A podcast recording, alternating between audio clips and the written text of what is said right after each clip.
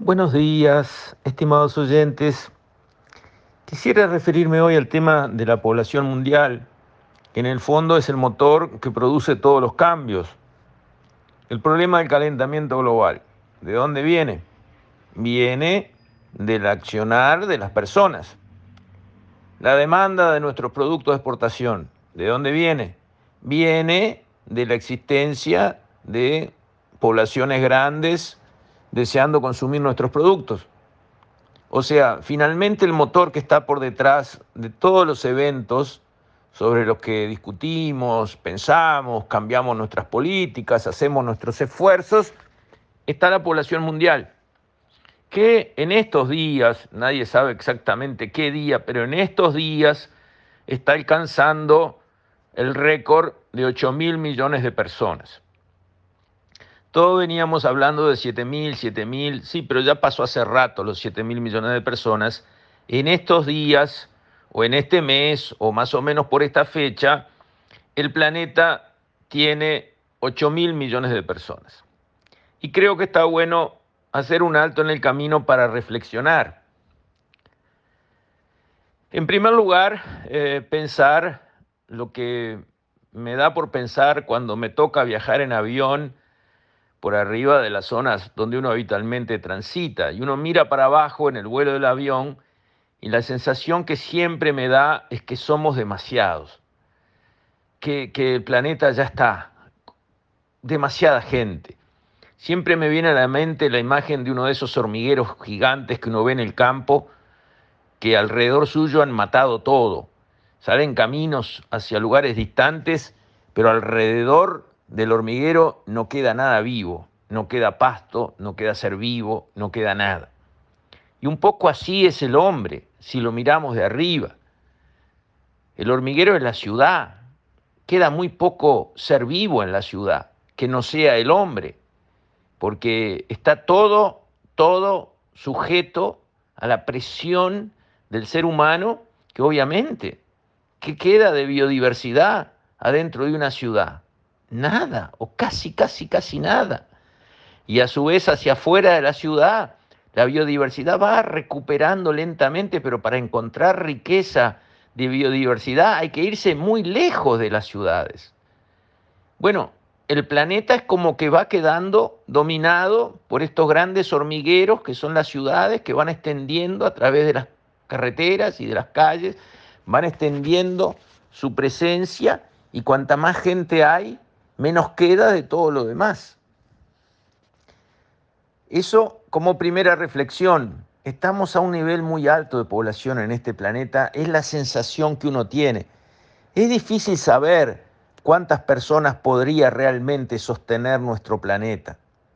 He leído por ahí en los muchos papers que vengo leyendo con respecto a lo que es eh, los servicios de biodiversidad que el sector agropecuario brinda, que me parece que es un camino a desarrollar hacia el futuro. Yo creo que el agro, no solo uruguayo, de cualquier parte del mundo, va a facturar más, porque así debe ser, por sus servicios de biodiversidad, por sus servicios ambientales, por su fijación de carbono, que por su venta de soja o de carne o de madera.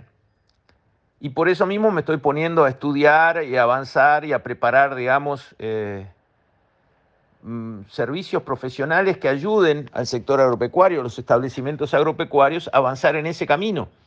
Sí a producir más los productos que naturalmente produce ese establecimiento, sea carne, sea madera, sea soja, sea arroz, pero además a hacerlo mejor y de paso generando más servicios ambientales que se van a facturar. Lo primero es la venta de bono de carbono, es el primer paso. Y Uruguay se está encaminando en ese sentido. Lo primero que ha tratado de hacer es medir su huella de carbono. La huella de carbono mide las emisiones que se hacen para conseguir, digamos, una unidad de producto, o sea, cuántos gases de efecto invernadero estoy emitiendo para producir un kilo de carne o un kilo de soja o un kilo de arroz, etcétera, etcétera. Pero ese es el primer paso, porque eso mide las emisiones. Pero en realidad el sector agropecuario captura carbono y el neto es positivo. Nosotros como agro somos una solución al problema del calentamiento, porque capturamos más carbono que el que liberamos cuando las cuentas se hacen bien y eso se puede vender. Eso son la venta de los bonos de carbono, que es el primer servicio ambiental que el campo puede brindar y que está brindando y que ahora viene la etapa de comercializarlo, de venderlo. Pero además ofrece servicios de biodiversidad, de calidad de aguas, de aires, de ciclo de nutrientes, de ciclo del agua, etcétera, etcétera, etcétera. Y yo creo que hay que encaminarse por ese lado. Pero volviendo a los 8 eh, mil millones de personas, en uno de estos artículos que leí, decía que la humanidad ya está consumiendo el 25% de todo lo que las plantas capturan en el planeta y producen como su cuerpo, porque toda la vida empieza y termina por las plantas que a través de la fotosíntesis consiguen tomar la energía del sol, partir la molécula de CO2 que toman del aire, liberar el oxígeno y quedarse con el carbono, tomar H2O, agua de las raíces, partir la molécula, quedarse con el hidrógeno, soltar el oxígeno y con carbono e hidrógeno construir sus cuerpos. Todo empieza por ahí. Todo, todo es eso porque por ahí viene el grano de trigo que comemos o el grano de maíz, pero por ahí también viene la carne que consumimos porque el animal, el vacuno o cualquiera, se comió esos carbonos e hidrógeno que la planta había juntado para crear su cuerpo. O sea, todo empieza por la producción vegetal que las plantas hacen gracias a la energía del sol.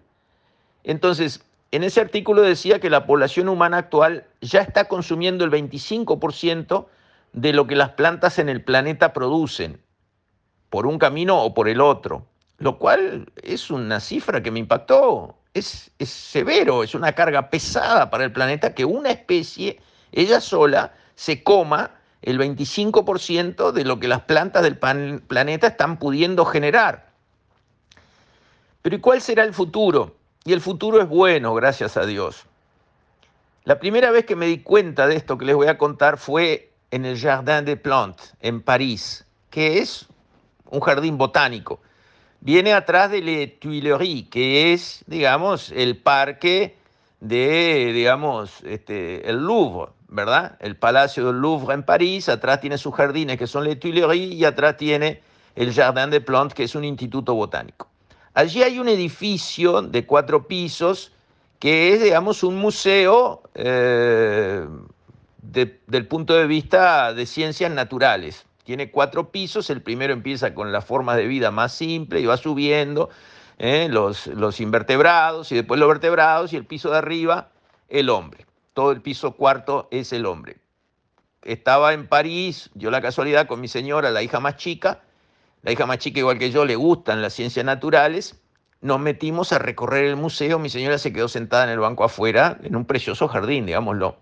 Pero era tan apasionante lo que había dentro, era tan interactivo, uno apretaba botones y se le prendían pantallas y se le movían cosas, que mi hija y yo fuimos subiendo piso por piso y se nos fue el día, se nos fueron horas. ¿eh? Imaginen la cara de mi señora al salir en París sentada en un banco, vaya a saber cuántas horas.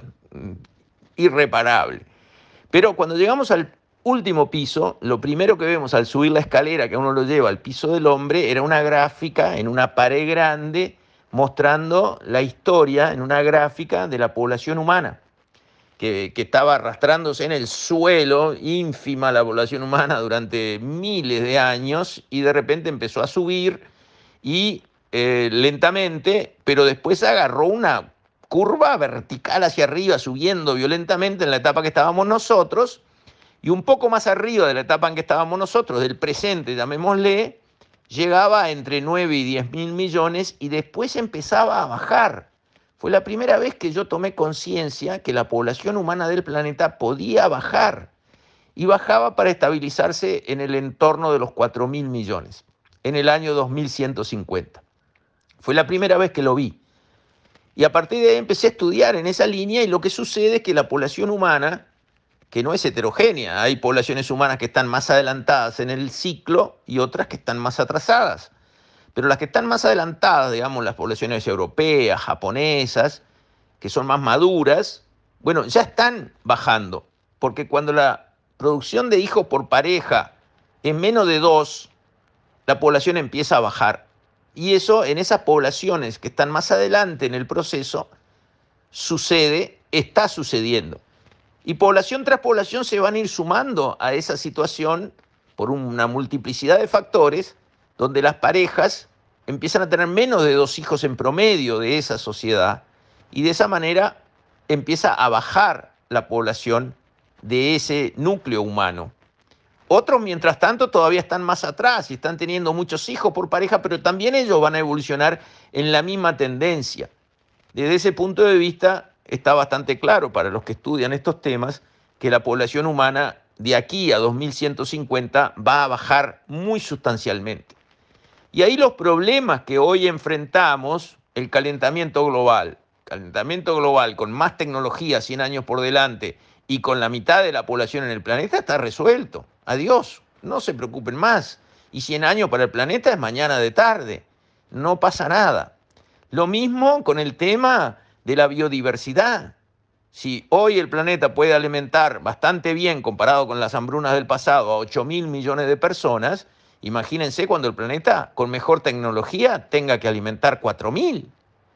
Va a ser un paseo y los grandes espacios van a volver a ser áreas naturales, parques naturales, con una repoblación de biodiversidad espectacular. Y así siguiendo, los problemas que hoy nos acucian y preocupan a todo el mundo se van a ir resolviendo con la bajada de la población mundial que se va a dar, sin que nadie la fuerce, sin que nadie la obligue. Aparecerán otros problemas, por supuesto. ¿En qué va a trabajar la gente, aunque seamos menos?